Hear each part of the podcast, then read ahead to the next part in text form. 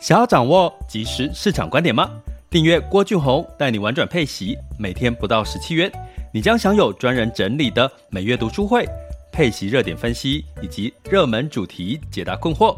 不论你想通过基金、ETF、美股或台股打造你的现金流收入，我们都能为您提供支持。点选资讯栏的订阅链接，了解更多。让我陪你一起投资理财。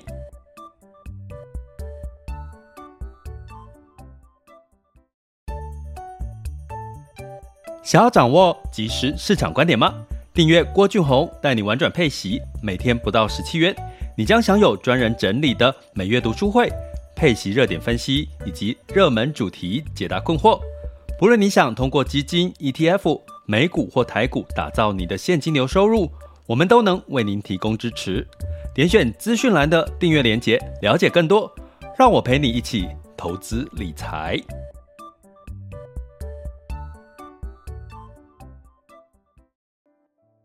亲爱的学员以及听友们，大家中午好、下午好、晚上好。今天来到了二月十号，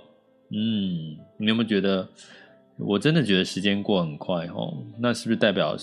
过得很充实呢？二月十号又到了二月的中间了，也就第一季呢也过了快一半了哈。那哎。其实，在近期那个十三 F 报告，哦，就是这个美国重要大型的机构，哦，这个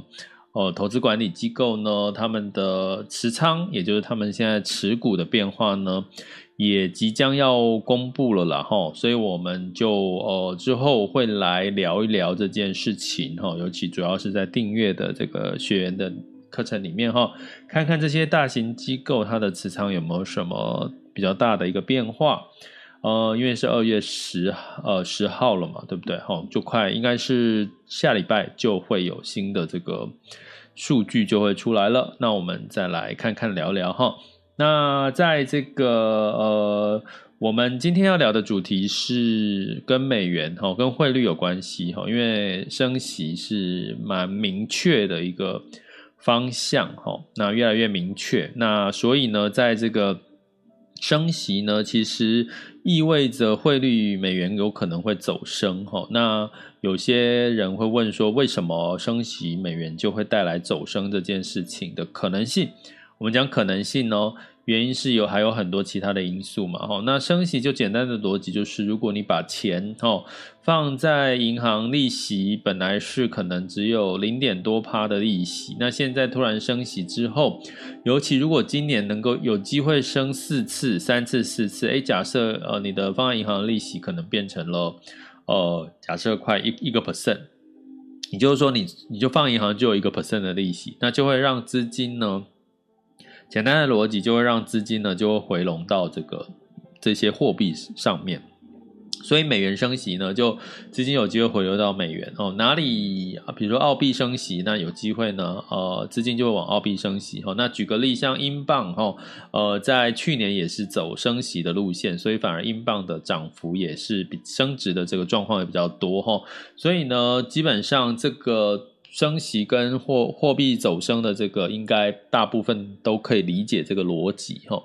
那可是美元走升呢？其他的货币近期的状况呢，到底是怎么样？涨跌情况怎么样？包含呢，很多人都说这个时候，哎，是不是可以买点日币哈？等之后可以去日本玩的时候，就可以很便宜哈。其实我周遭的朋友的确也陆续在买日币哈，可是他总觉得越买越跌，然后就问我说日币会不会再跌？哦，那今天就来跟各位讲讲机构对于日币的看法哈。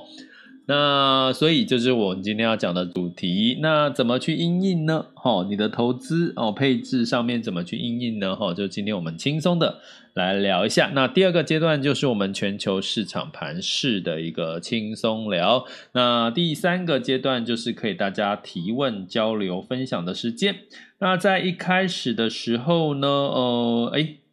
好像那个今天那个巨亨买基金有私讯我一下说。好像最近开户的朋友有这个有什么有这个定期定额的那个免手续费的优惠耶？诶，我诶，我应该是不是应该仔细看一下那个内容？但是没关系，我就直接跟各位讲，好像最近这些线上的基金交易平台哈，很积极的哈，就是呃，都是很多的免手续费啦，或红利大放送了哈。所以呢，我会建议，如果你现在不管你是投资 ETF 或者是个股或者是基金，你还没有去做这个呃这个开户哈，基金的开户，我觉得就开一下，因为第一个它没有所谓的成本的问题，第二个，如果你真的想要投资、想要加码的时候，又不想付手续费的时候，一般开户的流程都至少要一个礼拜以上哈，因为你线上还要一个寄来寄去的动作，还要核印啊这些哈。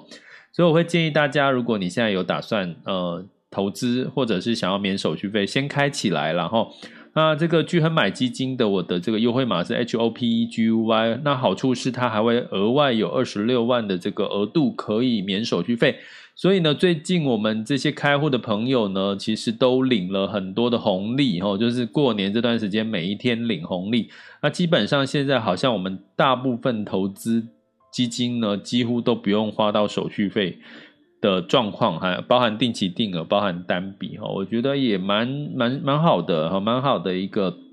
一个一个一个促销了哈，所以大家可以到聚亨买基金就搜寻聚亨买基金，然后你再开户哦，只有现新开户哦。如果你开户的时候记得要输入 H O P E G U Y Hope Guy 的这个希望男孩、希望男子哈 Hope Guy 哈的这个。这个优惠码哈，你会额外有二十六万的这个免手续费的额度哈，再加上它原本最近促销的一些零手续费的方案，然后哦，顺便提一下，因为今天有被有私讯私讯我哈，那所以觉得好消息要告诉大家。好，那基基于呢，在这个升息的过程当中，我们来讲讲这个美元的这个目前的这个美元指数是来到九十五点五七哈。其实呢，美元指数并没有大幅度的一个升值的一个状状况了哈。那当然，另外一个原因是市场也没有还没有真正的这个呃进入到升息的一个循环哈。三月三月就快到了，所以呢，从升息的角度，我还是要提醒大家，最近尤其美股反弹，所谓反弹两个字叫反弹。既然叫反弹呢，它代表什么？就跌升反弹，不代表市场就开始走入什么另外一个多头行情了哈。哦，反弹跟走入多头行情是两回事哈。那为什么会反弹？就跌升，因为恐慌已经开始消弭了，跌升就反弹哈。所以反弹有时候反而是让你适度的去解套。哦，或者是适度的达到你的一个停利点的时候，这个时候我反而会建议大家采取一些停利的动作哈。那为什么呢？因为升息这件事情三月可能就来了。那升升息过去呃的经验值哦，过去的历史经验，包含机构的预测呢，大概呃股市会有修正，大概美股我讲美股哦或全球股市会有修正百分之二十的一个机。几率哈，那如果你把之前的一月份的修正把它算进去，就算是它事先先跌给你看，那至少还有可能将近十个 percent 以上的一个跌幅哈。那当然这是一个几率了哈，所以提供给各位参考哈，所以不要因为最近的反弹你就觉得哦。哈紧呢，哈紧呢哦，市场吼，哈你可能可能就就已经就已经开始要恢复正常了哈，并不是这样的看法。等一下我们来看一下台股的走势跟这个美股期货盘哈，你就大概知道哦我的说法哦可以怎么去呼应了。好，那我们讲这个，因为美元的这个呃这个升息的几率。这个鹰派的声音嘛，哈，开始做货币宽松了，哈。其实呢，非美货币里面呢，其实是以欧元的走势是比较强势的哦。那欧元呢，哦，我我讲一下美元呢，大概从一月到二月初呢，大概美元指数是呃下跌了零点三三 percent 的一个跌幅哦，哈。那欧元呢？哦，因为美元是兑兑换一篮子的这个货币，包含欧元、包含日币、包含澳币，哈，所以呢，基本上呢，欧元在一月份近一个月其实是光欧元就上涨了零点七二 percent，尤其是这个近一个礼拜，哈，也就是说一月三十一号到二月七号就上涨了一点八四 percent。哦，最近欧元都是在升值，所以你会看到美元指数啊，九十五点多。哎，过去如果你们长期听 Podcast 的话，听郭俊宏带你玩转配息的 Podcast，你会听到过去美元指数有来到二十七左右，现在二十呃九十七了哈，九十七，现在九十五，感觉并没有并没有真的升值很多啊，哎，还没有，因为还没升息哈，但是。原因是美元是兑换一篮子的货币，哈，所以其实是因为欧元是在近一个月，甚至在近一周呢，其实是升值的幅度蛮高的哦，哈。那我们等下来看一下原因，哈。那英镑也是在近一周是小幅升值了零点六六，近一个月是跌了零点三八，因为其实英镑已经在呃去年的时候有已经稍微反映了这个升息所带来的英镑的强势了，哈。那好，那我们来看日币的走势哈，呃，美元呃日币呢相对来讲其实是升值了零点四哦，在近一个月哈是升值了零点四，那你会觉得好像没什么升哈，因为日兑换台币嘛，我们是台币嘛哈，我们是台币跟日币了哈，但是呢呃美元兑换日币的话，其实是日币是稍微升值的哦哈，但是升值的幅度不大。而那值得留意的是，澳币呢，近一个月其实对美元兑换澳币，其实是澳币是跌了零点七七 percent，可是近一周是上涨了零点八三 percent。为什么？因为原物料的题材是其实是会带动澳币的往上升值的一个空间。那另外呢，人民币呢，在近一个月是上涨了零点二四兑换美元，可是近一周是下跌了零点零二。为什么呢？因为人民币在过年这段时间其实是在做货币宽松，它其实是在降准。哦，就是调降利息哈，所以你可以很明显的知道，其实最近哦，看货币的走势呢，你大概可以看升息，哪一个国家在升息，哪一个国家在降息呢？它就会影响它的汇率的走势哈。诶，那汇率的走势会不会影响到股市呢？我们来思考一下。基本上，基本基本上，你去看我刚刚讲到股市。呃，汇率有升值的这些国家，一月份欧洲、日本在近期是不是相对来讲也是在一个反弹的一个情况？那人民币也是有涨涨跌跌了哈。可是呃，相对来讲，A 股呢，其实在近期还是跌多于涨的几率会比较高哈。所以呢，你从这个情况简单的去推测一下逻辑，就是说，其实，在货币升值强升的时候，代表资金就流入这些这个货币的市场，哎，资金流入这个货币的市场，就有可能就流入到股市哈。所以呢，简单的你在二零二二年呢，其实你要挑选这个你要挑选的区域或市场。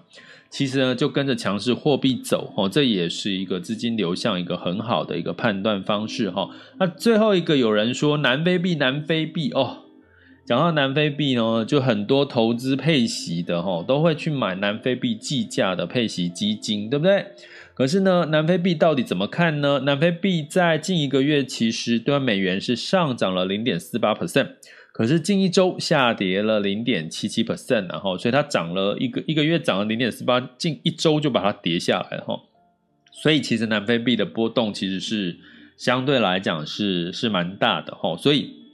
我在这边都不会特别去提到南非币的一个一个建议哈。但是呢，的确是在目前配息的基金里面，很多人是为了南非币它的配息率很高，所以就去呃买了。南非币计价配息基金，可是却领了配息，可却跌了汇率哦，跌损失了这个汇差哈，所以在这边还是提醒大家哈，稳健的投资，其实在二零二二年，我觉得是相对来讲是比较重要的。那至于这个各个投行，像高盛啊、哈摩根斯坦利，他们对于这个各个货币的看法哈，这边先跟各位简单的报告一下。那高盛认为美元的看法呢，比较偏中性哈，虽然呢它会有升值的一个空间哈，但是呢基本上哈其他的货币哈，因为升值，大家知道我们讲美元升值，它一定是兑换其他货币，它不会说自己升嘛，对不对？它一定是美元兑换欧元，美元兑换台币在升，它不会是。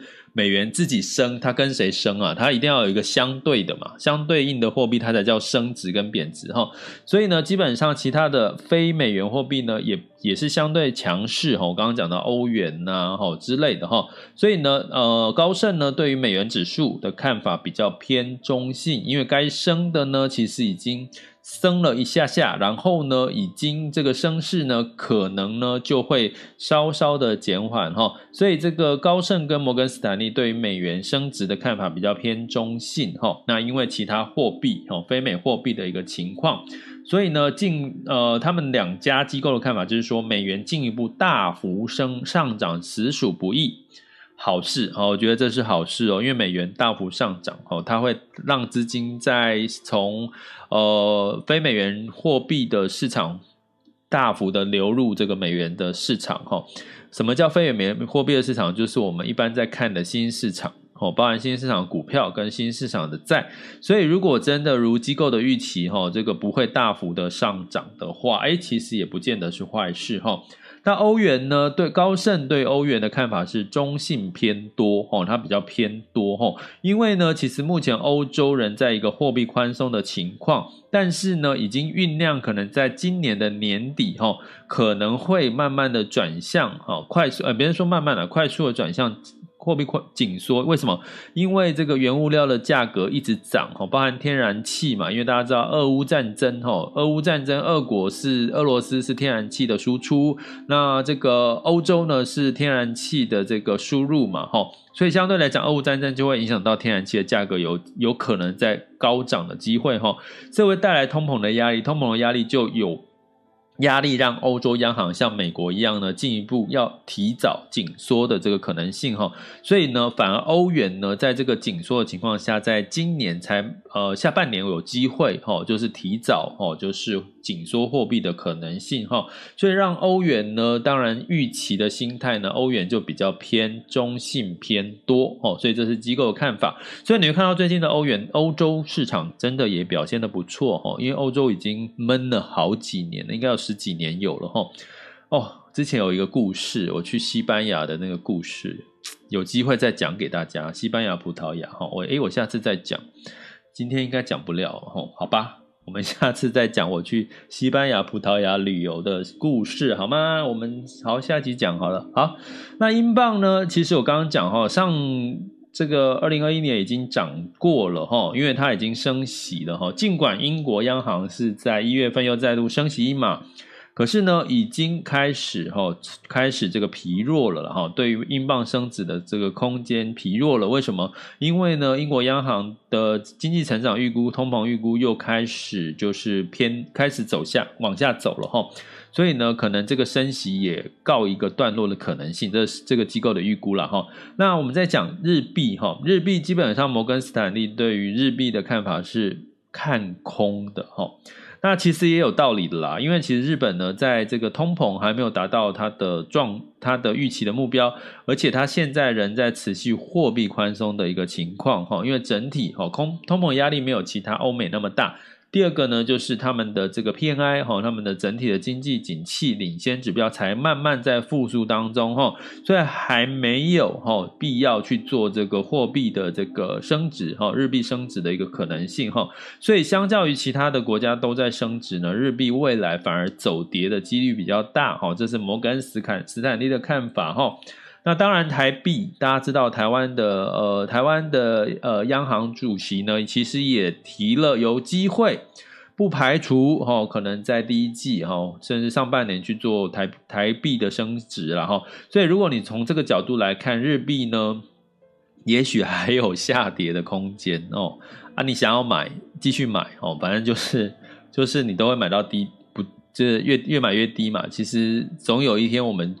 去日本玩的时候，哎，说不定你真的就比别人买的便宜了嘛，对不对？好，哎，你去想嘛，当你可以去日本玩的时候，日本应该已经都开放了吧？日本的旅游应该都开放，可能那个时候日币又强强棍了，也说不定哈。那好，那澳币的部分呢？基本上摩根斯坦利对澳币的看法也是中性偏多哈。为什么呢？因为这个。大宗商品市场呢，目前的这个价格哈有持续上涨的一个机会。那对于这个原物料输出的这个国家的澳国澳洲来讲呢，它在相关的这个税收入的部分当然有机会增加哈，所以它经济成长就有机会增加，所以当然它就可以哈有条件的，因为这个基本面看好，所以呢紧缩货币的可能性、升值的可能性或紧缩货币带来澳币有机会再走升哈。那人民币呢，就是刚刚讲的哈，在汇丰银行 HSBC 呢，他们提到人人民币的看法是中性偏空，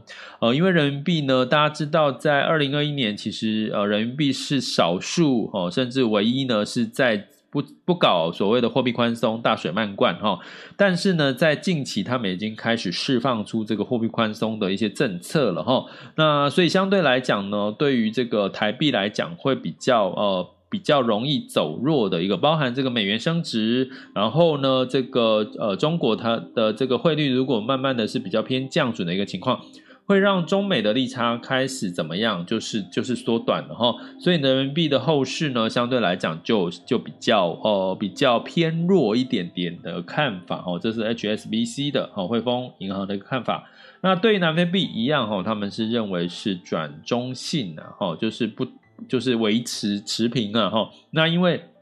奥尼科隆的变种病毒影响其实已经慢慢从从高点哈慢慢的滑落了哈。那南非的基本面也算还算稳固了哈。不过大家留意南非的这个相关的政治因素了哈。那所以呢，南非央行有可能在二零二二年这就是渐进式的升只升息了哈。那升息的一个情况下呢，那当然对于整对于南非币呢，也许哈也许哈会。呃，会贬值的空间有限。它，呃，这个它里面的文字叙述是说，南非币的贬值空间有限哦。你要听好这句话哦。吼，HSBC 说，对不，呃，南非兰特的看法是转为中性，可是对南非兰特的贬值空间有限，就是说它会贬，然后贬贬值空间有限。你要听懂哦，不是，它不是说它会升值哦，它是说贬值的空间有限哦，因为基本面跟其他的呃已开发国家。还是不一样的嘛，哈，所以呢，从这边的事情来看的话，我刚刚已经简短的跟各位讲了一下，呃，高盛、摩根斯坦利跟 HSBC 对于这个汇率上面的一些看法，哈，但是简单的逻辑呢，在我们如何因应的这个角度呢，其实我刚刚讲就是，你就看哪边的汇率。比较强势呢，其实你就呃跟着资金走了，汇率强势就有机会资金流入，资金流入呢，你就顺势而为哈，在二零二二年呢就顺势而为哈，那除非是全球市场走空，你再来做个避险的这个策略，那避险的策略其实在我们的这个上前几集的 Podcast 有提到了哈，那。呃，或者是你可以加入我们的这个订阅学习方案，我们有针对避险的 ETF 的操作策略呢，做比较详细的一个呃一个一个说明哈，跟这个实操。呃，那欢迎大家就是加我们的订阅行列，点选我的这个 Mr. Bus 头像赞助方案，以及各个平台的文字叙述的订阅连结，点下去就可以看到我们的这个学习订阅方案了。那我们在二月二十三号是这个主题式的这个 ETF 投资放大术哦，就是今年呢用呃 ETF 用主题式的投资呢，相信在这个投资的这个呃胜率上面跟绩效上面。也会有你这个就是呃一般的就是什么都不管的投资呢，会来的强多了哈。所以二月二十三号，然后呢，我们在这个月读书会也会来聊一下 NFT 哈。那这也是因我们应应我们这个。这个学员哈，订阅学员的需求要求，他想要多了解一下 NFT 哈，就是数字货币、虚拟货币的 NFT 的这个部分，所以我们要安排在我们订阅的读书会、直播读书会里面来做一个探讨哈。好，那这就是我们今天第一阶段的这个升息带来美元走升哦，几率提高，其他货币涨跌跟机构看法为何，以及如何因应的主题喽。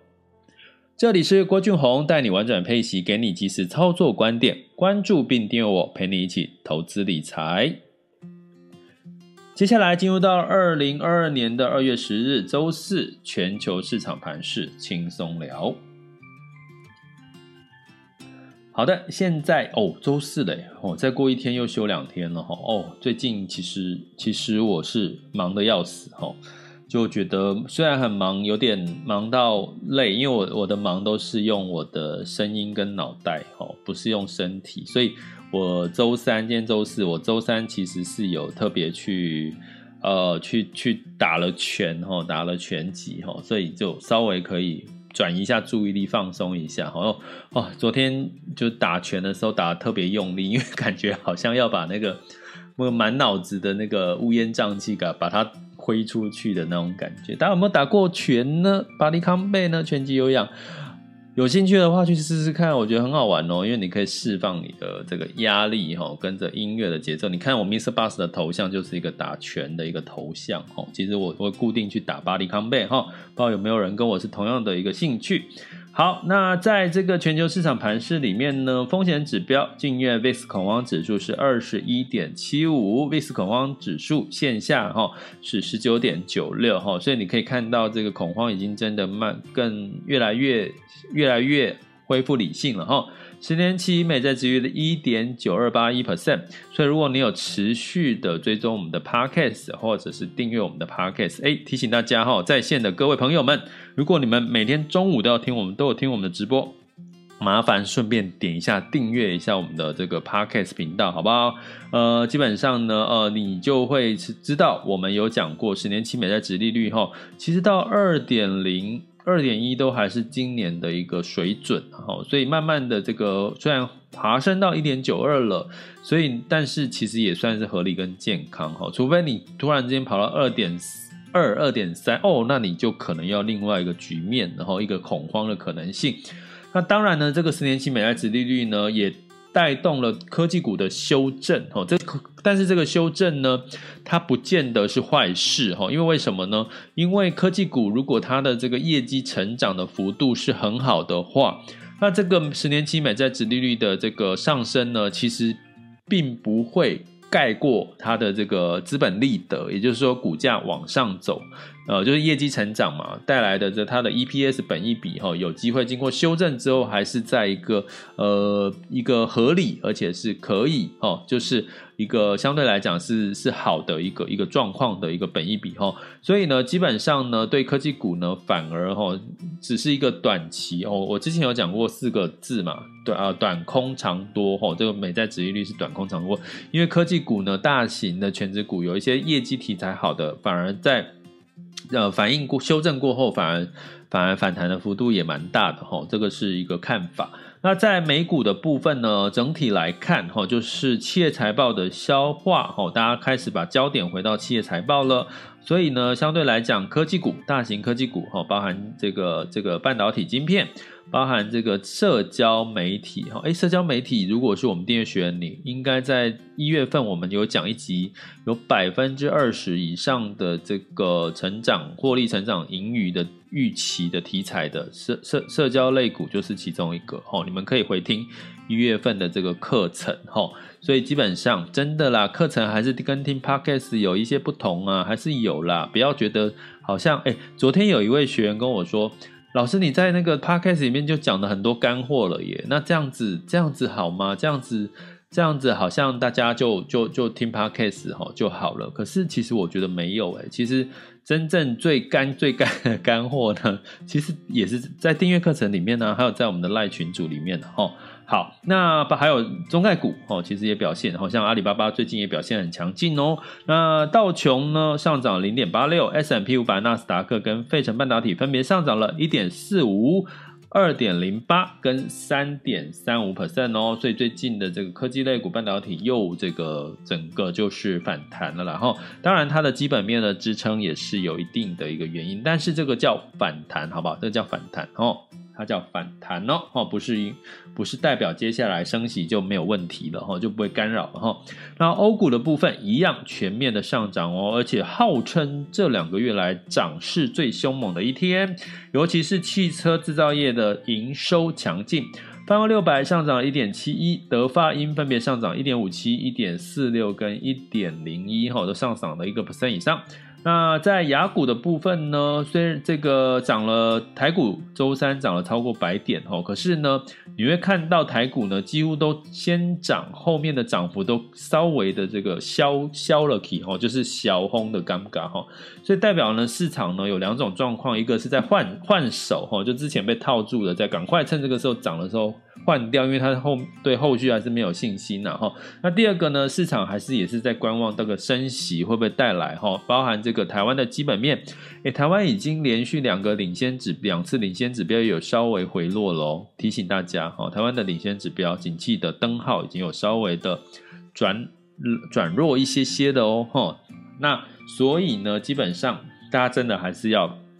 居安思危一下哈。那在这个呃 A 股的上证指数呢，基本上呢是成交量来到九千三百亿了，沪深两市哈，所以没有达到之前的万亿哈，所以呢，基本上呢，我觉得在慢慢的缓涨哦，在这个时候呢，如果带来的是缓涨，然后缓涨的过程带来散户哦，因为 A 股大部分都是散户，投资的信心慢慢增强，开始成交量又开始放大，诶，那我觉得对 A 股来讲就是一个好的讯号哈，所以呢，在在周三的时候，日经是上涨一点零八，台湾加权指数上涨一点零三。那 A 股呢，上证是上涨零点七九，创业板是上涨一点三，香港恒生指数是上涨二点零六。哦，这是周三的行情。那我们来看一下这个周周周四，今天现在时间是十二点三十分。目前的雅股的行情，台湾加权指数是上涨了一百零一点，哈，来到一万八千两百五十三点，哈，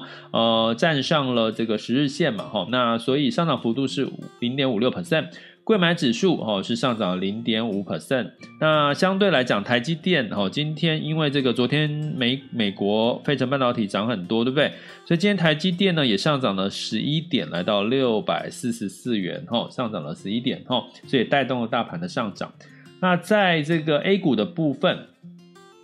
哦 A 股的部分呢，上证指数是小跌了零点一 percent 哦，哦三千四百七十六。然后恒生指数是下跌了零点四八哦，那在呃日经指数上涨了零点二八 percent，南韩上涨零点一五，新加坡上涨了零点零一哈。那现在的这个 S M P 纳纳斯达克的期货盘都是下跌的哈，这个下跌的哈，所以今天晚上呢，可能市场还是会哈，还是就是涨又涨了几天了嘛哈，可能。看看接下来是不是反而哈这个力道还有继续往上攻坚的可能性哈？那如果稍微的回落，其实也还好了哈，也代表涨多了，那涨几天总要回落一下嘛哈。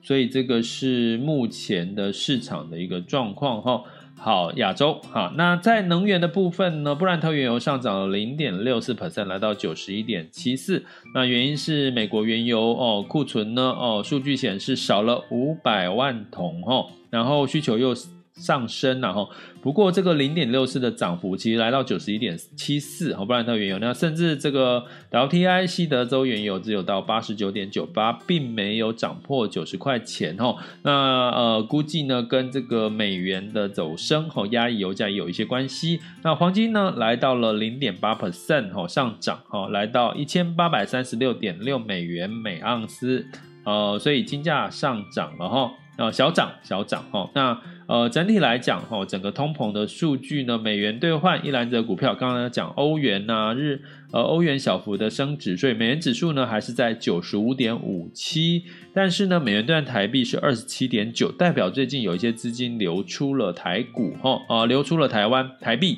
为什么呢？因为 S C I 在呃二月份也调降了台股的这个持权重比例哦。这件事我我没有，我想说要不要另外辟一个专题来讲，然后但是就是说最近这个 N C I 这个又调降，二月又调降了这个台股的权重比例，然后又呃有两只股票被被剔除哈，所以呃诶要讲吗？也许明天来讲讲哈，但是简单来说就是呃基本上就会让一些外资提前有机会去流出哈这样一个状况啊，实际上的。这个剔除的时间点是这个权重变更时间是二月二十五号哈，那在这个美元兑人民币是六点三六二六了哈，所以基本上还是美元稍稍强哈。那美元兑台币是二十七点九哈，所以台币开始也也稍微走弱哈，也接近快二十八了哈，所以就提供给大家做一个参考的资料喽。好，那接下来就是我们可以分享交流提问哈。那我们现在在四个平台，一个 Mr. Bus、YouTube、还有 IG，还有呃郭俊宏带你玩转配息的。粉砖社团里面做直播，所以你可以在 Mr. Bus 哈按下举手键，就可以发言、分享、交流或提问哈，或者是在 YouTube 哈 YouTube 上面呢也可以提问哈，我都会看得到哈，我就可以马上 Q 你上台了。那目前在线呢有两千两百多位以及我们的 VIP 学员。那另外呢就是如果其他的方式，就是你可以在我们各个平台留言分享。或者是提出你的看法哈，或者是一些建议，然后那我也都会一一的跟大家做回复哦。